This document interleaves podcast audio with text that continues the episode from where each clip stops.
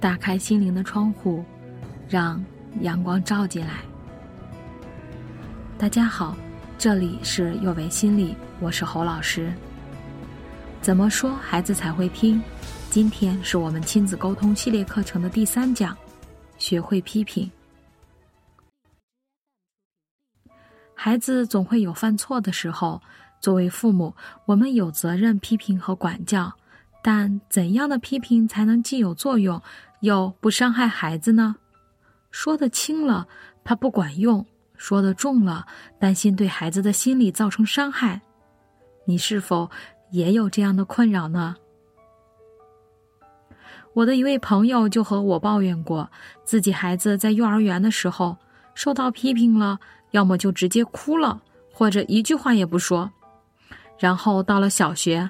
当你批评他的时候，就发现孩子的理由和借口特别多，自己说一句，孩子能说十句。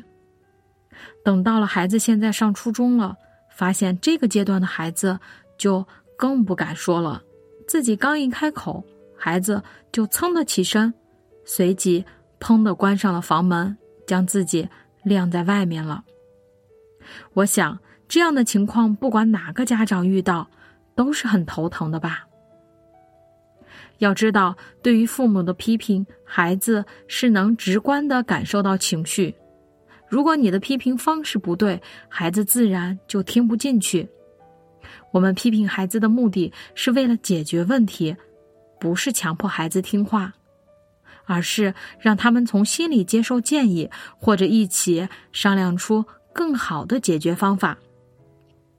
所以今天呢，我们就从心理健康的角度，希望能够帮助屏幕前方的父母在批评孩子和尊重之间找到平衡。关于批评孩子，我来和大家分享几点需要注意的方面，相信做到这几点，你也能让孩子爱听你说话。第一点，先听孩子解释。我们说呀，罪犯被审判前还有个申诉的机会呢，更何况是自己的孩子。不要一看到孩子做错事就劈头盖脸的凶他，听听孩子的解释，同时自己也能冷静下来，平复情绪，既是给孩子机会，更是给自己机会。听听孩子的解释，才能多了解孩子的内心，有利于亲子关系。第二点呢，父母要统一战线，在同一件事情上，父母的标准要一致。经常听到有家长说自己家里是一个唱红脸，一个唱白脸，结果呢，孩子不会想着如何改错，而是如何寻找庇护。更严重的是，孩子会不自觉的和家长站队，亲近一方而疏远另一方，这对于亲子关系的建立。也是很不利的。第三点，批评孩子要注意场合，孩子也是看重面子的，他也不想让别人知道他的缺点。孩子在公共场合犯错，聪明的父母要么会及时制止孩子的错误行为，回家找时间和孩子好好谈一谈。如果需要当时去处理，他们会把孩子带到一个相对人少的空间，给孩子讲明白什么不可以做，应该怎么做。经常在公共场合批评孩子，很可能让孩子感到羞辱，从而变得叛逆。第四点，不翻旧账，就事论事。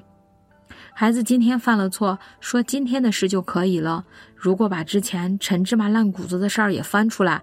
不但引起孩子的反感、抵抗，甚至是不承认。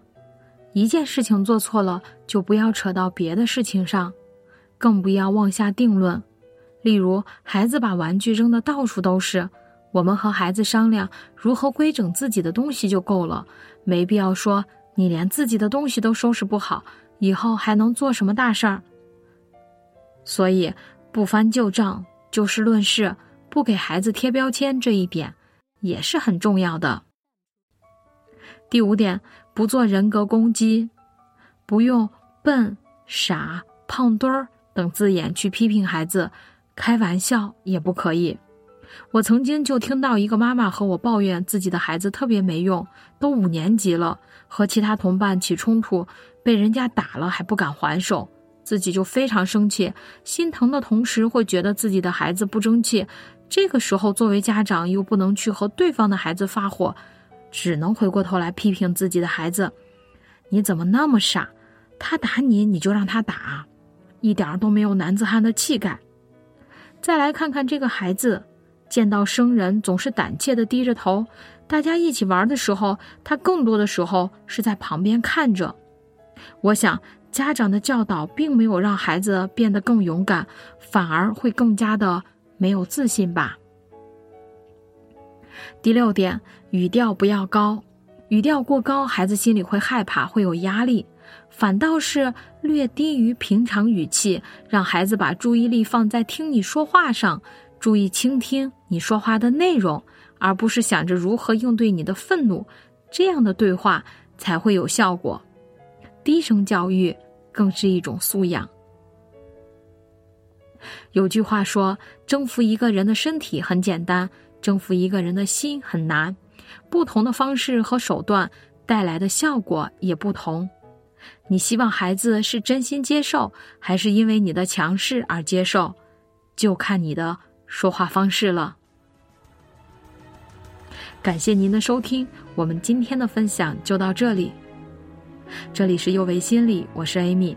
虽然我们只是心理学界的一棵小树苗，但是我们努力做到我们的最好，用真诚的态度、客观专业的方式，向每一个愿意关注我们的人分享一切。你想知道，而我们又恰好了解的心理学知识，请记得，不管你在哪里，世界和我陪伴着你。